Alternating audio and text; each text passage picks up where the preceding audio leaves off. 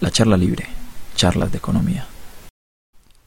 Hola, yo soy Jair Viana, conductor de la charla libre, estudiante de economía de la Universidad de Medellín y en el día de hoy, en el podcast de la charla libre, vamos a darle respuesta a una pregunta que nos tiene un poco locos últimamente. Y es qué va a pasar con las políticas monetarias que está tomando el Banco de la República y qué va a pasar con el impacto económico y social.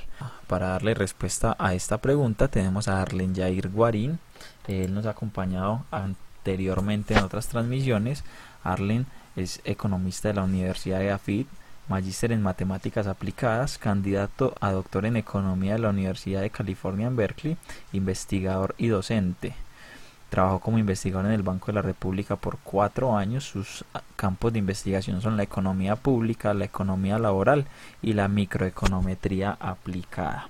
Para eso entonces le hicimos una pregunta a Arlen para salir de todo este eh, enigma que nos tiene la emisión monetaria o la política monetaria del Banco Central. Y la pregunta fue, eh, Arlen, ¿qué piensas de aumentar la emisión ahora que no hay demanda real de dinero en la economía? Con respecto al tema de la emisión, volviendo a ese tema, yo creo que la emisión de dinero por parte de los bancos centrales es una alternativa muy polémica y que definitivamente debería ser una de las últimas opciones que un gobierno o un Estado serio debería considerar. Em, pero no es una alternativa muy loca em, en estas circunstancias. ¿Por qué? Em, hay dos principales razones para, eh, para estar en contra de la emisión de dinero por parte del, Banco Central y principalmente al señoriaje, en contra del señoriaje, en contra de la compra directa del Banco Central de la deuda del gobierno, eh, que es una emisión eh, que puede ser bastante peligrosa. La primera es que si uno emite dinero sin que ese dinero esté respaldado en producción, los modelos económicos nos dicen que eso va a terminar in, inevitablemente aumentando la inflación. Pero el punto es que en este momento estamos viviendo una crisis que puede afectar potencialmente tanto la oferta como la demanda. Pero cuál de los dos lados afecta más puede cambiar el tipo de política que debamos implementar. Primero, si logramos que esto sea una eh, emergencia, esto sea una crisis que afecte demanda, pero que no sea una crisis que afecte eh, la oferta radicalmente, eh, la emisión no estaría tan loca. ¿Por qué? Porque la crisis afecta demanda los, los ingresos de muchos hogares, especialmente aquellos que están en el sector informal, se están viendo comprometidos y esos hogares que ven sus ingresos comprometidos dejan de invertir más. Hay una pérdida también de liquidez en el sector eh, financiero porque los hogares eh, necesitan de sus ahorros para poder sobrevivir y también eh, van a necesitar de préstamos para poder realizar el consumo diario y al que las empresas para poder tomar decisiones de inversión van a necesitar eh, ingreso. Entonces, si no hay un flujo de ingreso lo suficientemente alto, pues el choque de demanda va a ser crítico. Por otro lado están los posibles choques de oferta y es que la distancia social y las medidas que se tomen pueden afectar la forma en que las empresas producen. Y si eso afecta la forma en la que las empresas producen, pues eh, no solo vamos a tener un choque de demanda, sino que también vamos a producir menos de lo que producíamos antes y eso se convierte en una crisis eh, de lado y lado que es bastante compleja. Pero si como país, como Estado y como gobierno logramos hacer que ese choque de oferta no sea tan grave, que las medidas que tomemos no afecten tanto la producción y compensamos el choque de demanda con eh, una inyección de liquidez a la economía mediante préstamos o mediante tal vez esta que debería ser la eh, alternativa de, de, la última alternativa que los gobiernos deberían usar, que es la emisión, pues en ese sentido puede que las consecuencias no sean tan malignas como en el caso de simplemente en estado estacionario producir o emitir más dinero, puede que en este caso pueda tener efectos positivos sin que el costo inflacionario sea tan alto. Segundo, eh, no solo el costo inflacionario es un costo eh, alto eh, al, a la emisión de dinero, sino el costo de reputación. Una de las razones por las cuales no se recomienda que un Estado serio utilice el Banco Central como caja para su dinero, es porque si eso se hace, en la economía pierde, em, pierde la confianza en el, en el Banco Central y eso es fundamental. Las expectativas de inflación terminan convirtiéndose en inflación. Y si las personas no confían en el Banco Central, podemos entrar en una bola de nieve en la que puede haber eh, inflaciones a largo plazo. Entonces, por eso la reputación es algo, es el activo principal de los bancos centrales y, eh, y, cuidarla y no imprimir dinero eh, sin estar respaldado en producción es una de las cosas que los bancos centrales suelen hacer para cuidarse y cuidar esa reputación. ¿Qué pasa con un fenómeno como el que estamos enfrentando ahora? Este caso del COVID, yo creo que es obvio decirlo, es una situación que ninguno de nosotros en, esta generación había enfrentado y que muy probablemente sea difícil que se repita en el futuro.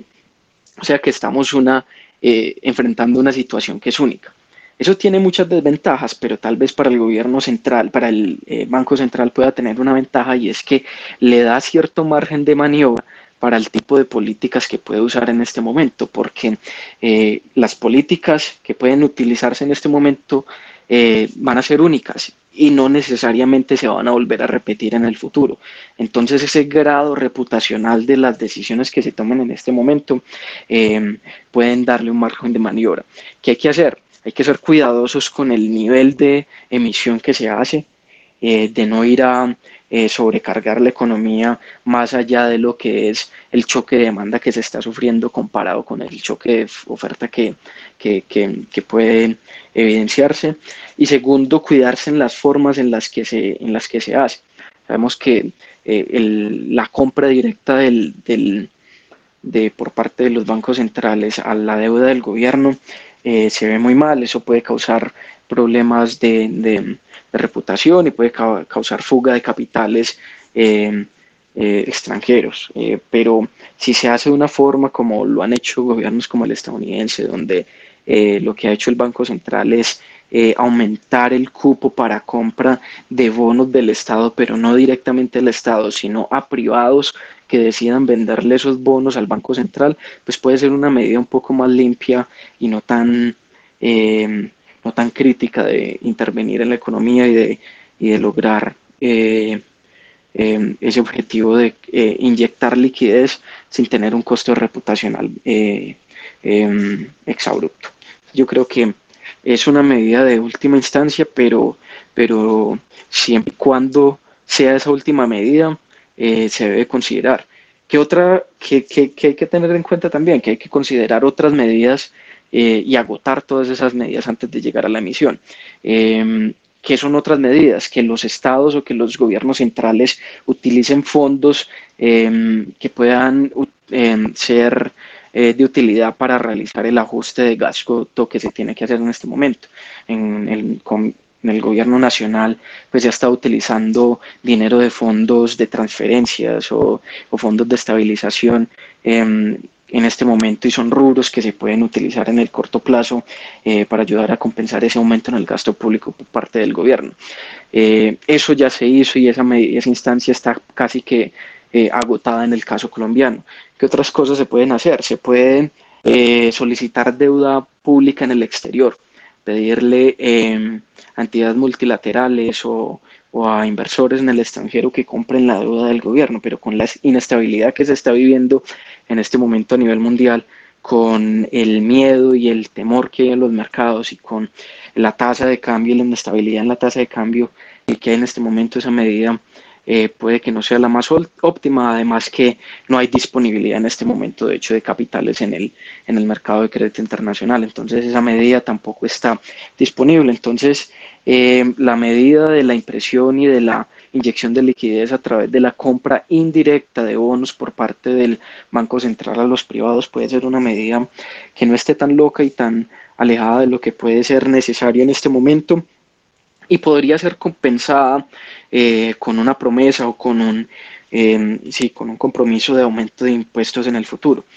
Eh, las presiones inflacionarias van a desaparecer en el futuro siempre y cuando esa impresión que se está realizando en este momento em, sin estar respaldada directamente en producción o sin estar totalmente respaldada en producción, pues sea respaldada con producción del futuro, es decir, que se aumente el cobro de impuestos en el futuro y que ese, ese sacrificio de, ingresos o esa, ese rubro de ingresos que va a tener el, Estado en el futuro mediante el aumento del, eh, del del recaudo fiscal pues pueda servir para compensar esa, ese aumento de la emisión en el corto plazo.